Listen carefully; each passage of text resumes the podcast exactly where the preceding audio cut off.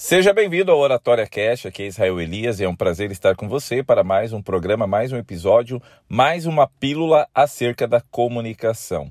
E hoje o programa não é um programa para cima, é um programa triste, porque nós vamos comentar um pouquinho sobre o comportamento daquele assassino das crianças lá em Santa Catarina que atacou uma escola, matando quatro crianças com uma machadinha um ato bárbaro, né? um ato terrível, e a gente consegue analisar nesse tipo de comportamento o nível até onde a sanidade do homem consegue chegar.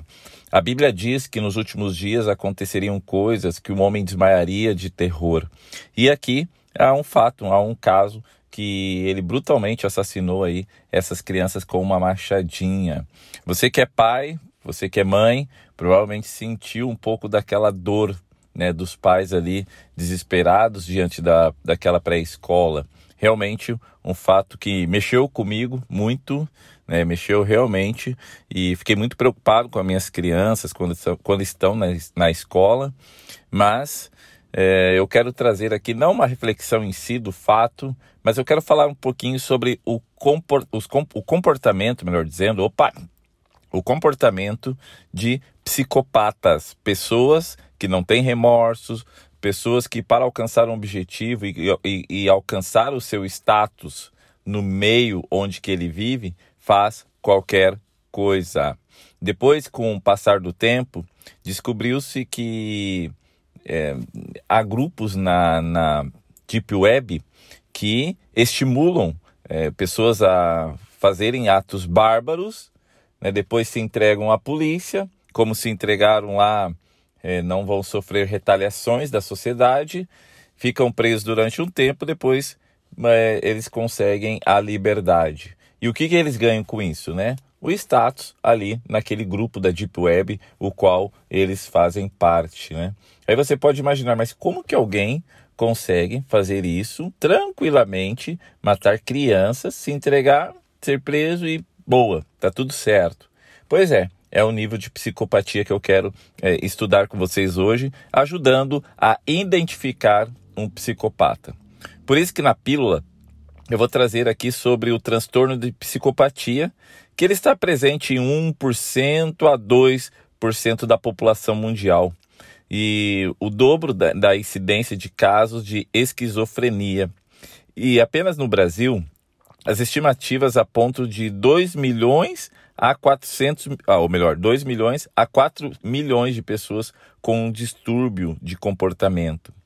Os filmes e as séries descrevem um psicopata como alguém criminoso, insensível, agressivo e sem a possibilidade de tratamento, o que acaba gerando um imaginário popular com informações incompletas. Então eu quero falar para você que o psicopata não é aquele que mata, que é o assassino apenas, tá?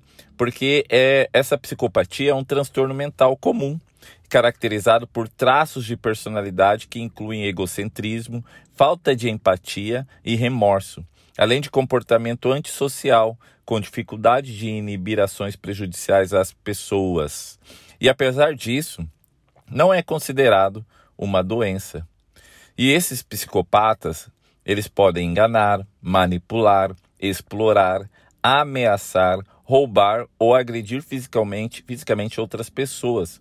E ao mesmo tempo, eles podem parecer externamente amigáveis e bem ajustados quando querem atingir um objetivo. E essas características tornam o transtorno difícil de ser identificado, porque eu mesmo conheço, conheço até inclusive aqui da cidade onde eu moro, psicopatas Pessoas que transformam ali o seu comportamento para agradar alguém, hum, para alcançar um objetivo qual ele deseja, para alcançar talvez a classe a qual ele quer atingir. E aí ele se torna amigável, uma pessoa bem bacana, fácil, de fácil convívio no primeiro momento, mas de vez em quando, como ele está mentindo na, no seu comportamento, ele deixa escapar alguns sinais que mostram que é um psicopata. E os traços psicopáticos variam de leve a extremo. No entanto, não quer dizer que uma pessoa com comportamento que apresente essas características de psicopatia tem um transtorno de, de personalidade. E ao contrário do que a televisão e o cinema ensinam, a maioria dos psicopatas não é assassino. Pode ficar tranquilo aí, né? Podendo ser um colega de trabalho, amigo ou membro da família. E muitas características da psicopatia se sobrepõem às de sintomas de transtorno de personalidade antissocial, que é uma condição de saúde mental mais ampla usada para descrever pessoas que costumam quebrar as regras da sociedade. Ok, Israel, mas diante de tudo isso, como que eu identifico um psicopata? Como saber se ele não está aqui do meu lado, trabalhando ao meu lado? É alguém que pode matar todo mundo? Às vezes não. Esse às vezes acho que eu forcei, né? Mas provavelmente não, porque o psicopata ele faz de tudo para alcançar o seu objetivo, a não ser que você se coloca na frente dele, porque ele não tem empatia, geralmente ele é frio e ele não se sensibiliza com a dor do outro. Então, quais alguns sinais para identificar uma pessoa psicopata, tá? Para você aí observar. Primeiro, charme. Ter a capacidade de encantar as pessoas quando tem um objetivo. E como não é autêntico, o comportamento pode variar em momentos diferentes. Então verifica se ele faz um charme, ele muda o comportamento completamente para alcançar uma pessoa. E esse charme que eu digo não é só na conquista de namorado, namorada. Às vezes é para conquistar alguém que tem dinheiro, às vezes conquistar alguém. Ele quer chegar numa outra pessoa, daí ele faz um charme com alguém que tem contato com essa pessoa para alcançar o outro objetivo. Tá? E, e mentira também, né? Mentir constantemente e muitas vezes sem razão é um outro traço desse, desse psicopata é, falta de remorso, é não sentir nenhum remorso pelo comportamento negativo, mesmo sabendo que isso pode prejudicar outras pessoas. Né? Ele não tem remorso. Alguém se ferrou, teve um acidente, às vezes ele mesmo provocou esse problema, ele não tem remorso nenhum. Né? E ele, e ele não dá, não, tu, tu percebe assim que ele não dá nem bola para isso. Quando alguém se ferrou, principalmente quando a culpa foi dele, né? A culpa né, do, de todo o ocorrido foi dele.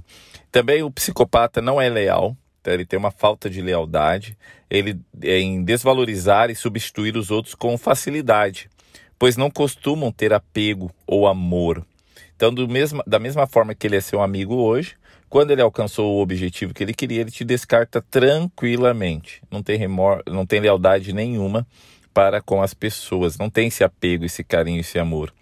Geralmente o psicopata ele é egocêntrico, que ele vai querer que as pessoas fiquem em constante competição pela sua atenção, promovendo intrigas e manipulando todos em sua volta. Pois é, ele gosta de que as pessoas, é, assim, clamam pela atenção dele, né? Ele gosta de estar ali por cima, ser observado, estar no palco. E geralmente esses psicopatas são impulsivos, né? eles tomam decisões importantes de forma impulsiva sem muita reflexão. E eles têm reações explosivas, demonstram pouca paciência e, quando contrariados, reagem de forma explosiva. Pois é, tá lembrando de alguém aí que trabalha com você, talvez é da sua família ou do seu círculo de amigos? E tem uma grande, um grande porém, a psicopatia ela não tem cura, mas ela pode ser tratada.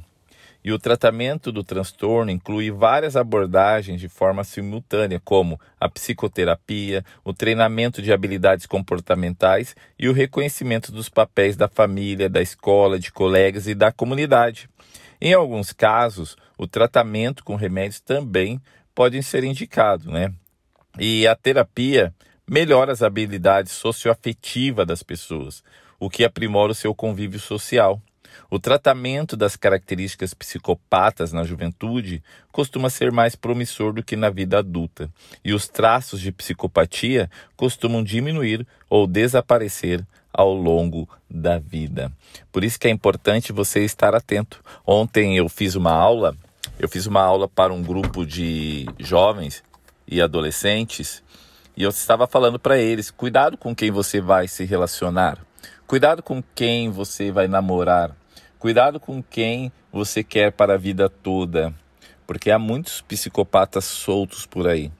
E é cada vez mais crescente, principalmente na empresa, o número de casos de mulheres que são assassinadas ou às vezes não chegam até esse fato, mas são maltratadas, são agredidas, são ameaçadas por pessoas que não aceitam ser contrariadas no caso de um término de namoro ou casamento.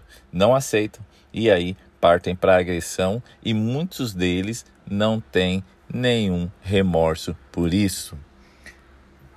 Esteja atento, não se deixe levar pelas emoções, porque no futuro próximo você pode ser muito, muito prejudicado. E esse foi o Oratória Cast de hoje, foi a nossa pílula da oratória. Lembrando a você que eu sempre gravo um, um programa com a Patrícia, gravo um programa, um episódio ali no YouTube, e o outro é uma pílula simples para reflexão, para a sua reflexão e melhor aí na sua para você conviver em sociedade e desenvolver a sua comunicação.